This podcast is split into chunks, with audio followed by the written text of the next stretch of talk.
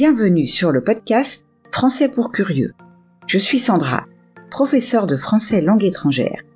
Et ici, je vous parlerai des aspects intéressants, divertissants ou même étranges des cultures françaises et francophones.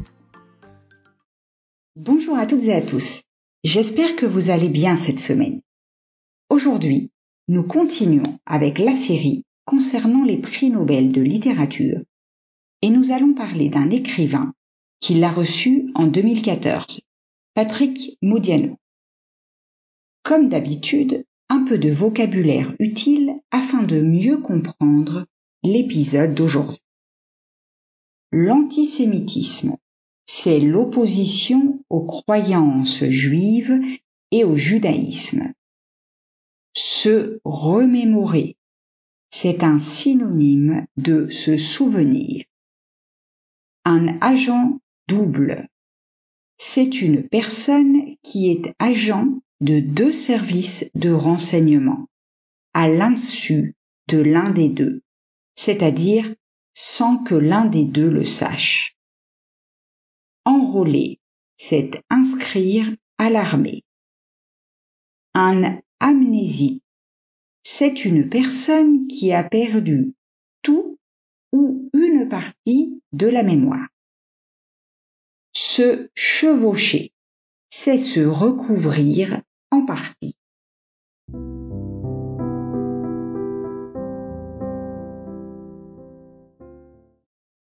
Entrons maintenant dans le vif du sujet. Patrick Modiano est né le 30 juillet 1945 à Boulogne-Billancourt, d'un père italien, Alberto Modiano, et d'une mère belge, Louisa Kolbjin. Ses parents se sont rencontrés pendant l'occupation allemande en France, lors de la Seconde Guerre mondiale. En raison des circonstances de leur rencontre et de la période trouble de l'occupation, Modiano a grandi dans un environnement où les souvenirs de la guerre sont omniprésents. L'enfance de Modiano est marquée par les absences constantes de son père, homme d'affaires qui effectue de fréquents voyages à l'étranger, et de sa mère, souvent en tournée car elle est actrice. Cela le rapproche de son unique frère, Rudy, né en 1947 et mort prématurément en 1957 d'une leucémie. La mort de son frère, à qui il dédiera plus tard toutes ses œuvres publiées entre 1967 et 1982, marque la fin de l'enfance du futur écrivain.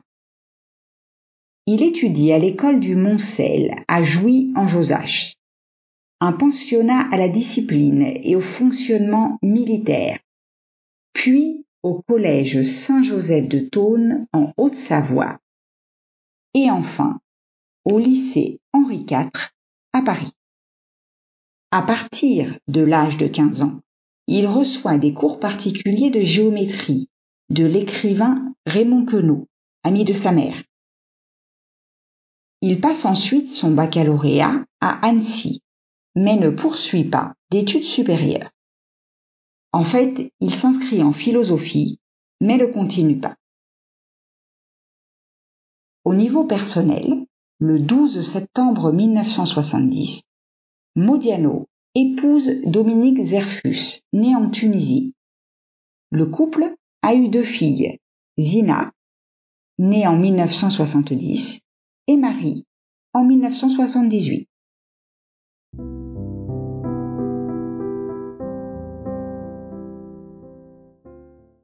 Parlons maintenant de la carrière littéraire de Modiano. En 1967, il publie son premier roman, La place de l'étoile, aux éditions Gallimard. La relecture du manuscrit a d'ailleurs été faite par son ami Raymond Queneau. Il s'agit d'une œuvre qui explore les thèmes de l'antisémitisme, de l'identité et de la quête du passé. Le protagoniste du roman, Raphaël, est un jeune homme d'origine juive, dont la vie est marquée par les événements tumultueux de l'histoire européenne, notamment la montée du nazisme et l'occupation allemande pendant la Seconde Guerre mondiale. Le livre est structuré sous forme de monologue intérieur, avec Raphaël se remémorant et réfléchissant à ses expériences et à son identité. Le deuxième roman de Modiano, La Ronde de Nuit, publié en 1969, est raconté par un agent double, travaillant à la fois pour la Gestapo et pour la résistance.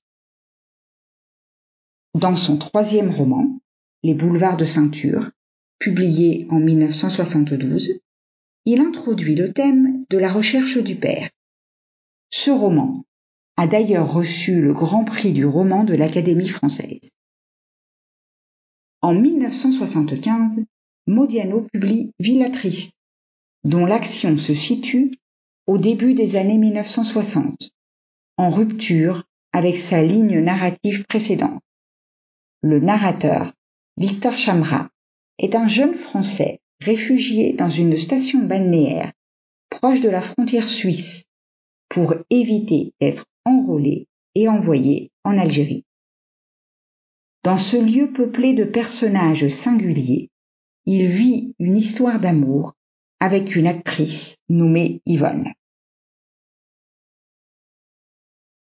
En novembre 1978, Modiano parvient à la consécration avec son sixième roman, Rue des boutiques obscures, en recevant le prix Goncourt.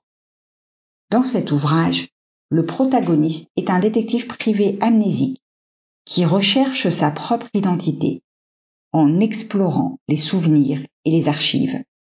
Ce jeu subtil avec la narration reflète le travail de la mémoire et l'élaboration du puzzle identitaire au cœur de l'œuvre de l'écrivain. L'atmosphère de mystère est renforcée par la façon dont il manipule la narration. Les voix narratives se superposent, les récits se chevauchent et les sauts temporels créent une structure narrative qui évoque le travail de la mémoire. Les rues, les lieux et les personnages prennent vie grâce à des descriptions poétiques et évocatrices qui renforcent le sentiment d'une réalité fragile et éphémère.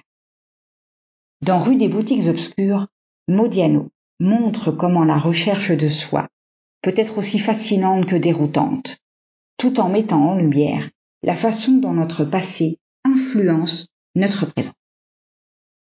Presque 20 ans plus tard, en 1997, il retourne sur l'histoire de la Seconde Guerre mondiale et l'occupation allemande, en publiant Dora Bruder.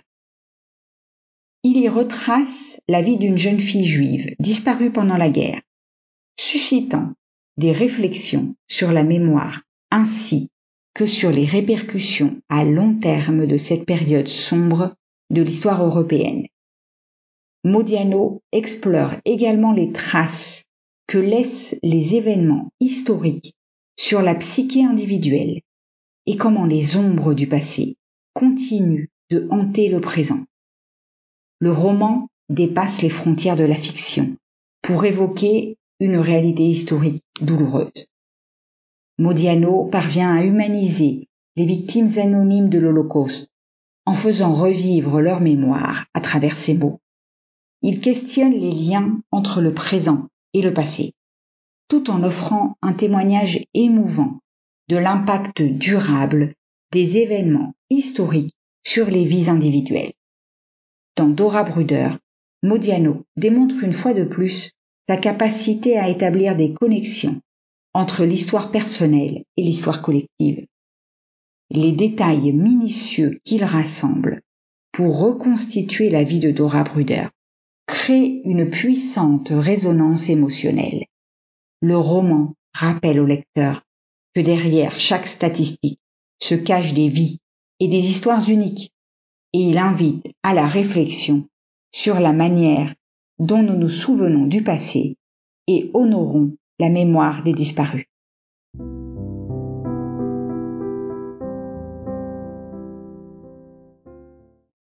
Abordons maintenant le thème du prix Nobel. Patrick Modiano a reçu le prix Nobel de littérature en 2014 pour sa capacité à créer l'art de la mémoire, avec lequel il a évoqué les destinées humaines les plus insaisissables et dévoilé le monde de l'occupation. Cette récompense a mis en avant la contribution unique de Modiano à la littérature, en explorant les thèmes de la mémoire, de l'identité et de l'histoire, tout en capturant l'atmosphère et les ombres de la France pendant l'occupation allemande. Le comité Nobel a salué sa capacité à évoquer avec sensibilité et profondeur les événements tragiques et les périodes sombres de l'histoire française, en se concentrant sur les histoires individuelles et les vies anonymes qui ont été touchées par ces événements. Modiano a contribué à rendre tangible l'impact de l'Holocauste et de l'occupation en personnalisant les histoires de ceux qui ont vécu ces moments tumultueux. Enfin, si vous souhaitez aborder les romans de Modiano à travers le cinéma, sachez que quatre de ses ouvrages ont été portés à l'écran. En 1981, par le réalisateur Mizrahi, dans Une jeunesse, Patrice Lecomte a adapté Villa Triste dans son film Le parfum d'Yvonne en 1994. Manuel Poirier s'est inspiré de Dimanche d'août pour son film I Love You en 2001. Et Michael Hers a adapté de Six braves garçons dans Charelle en 2006. Modiano a également écrit les scénarios de plusieurs films et en 2000, il a été membre du jury du Festival de Cannes lorsque la Palme d'Or a été décernée à Dancer in the Dark de Lars von Trier.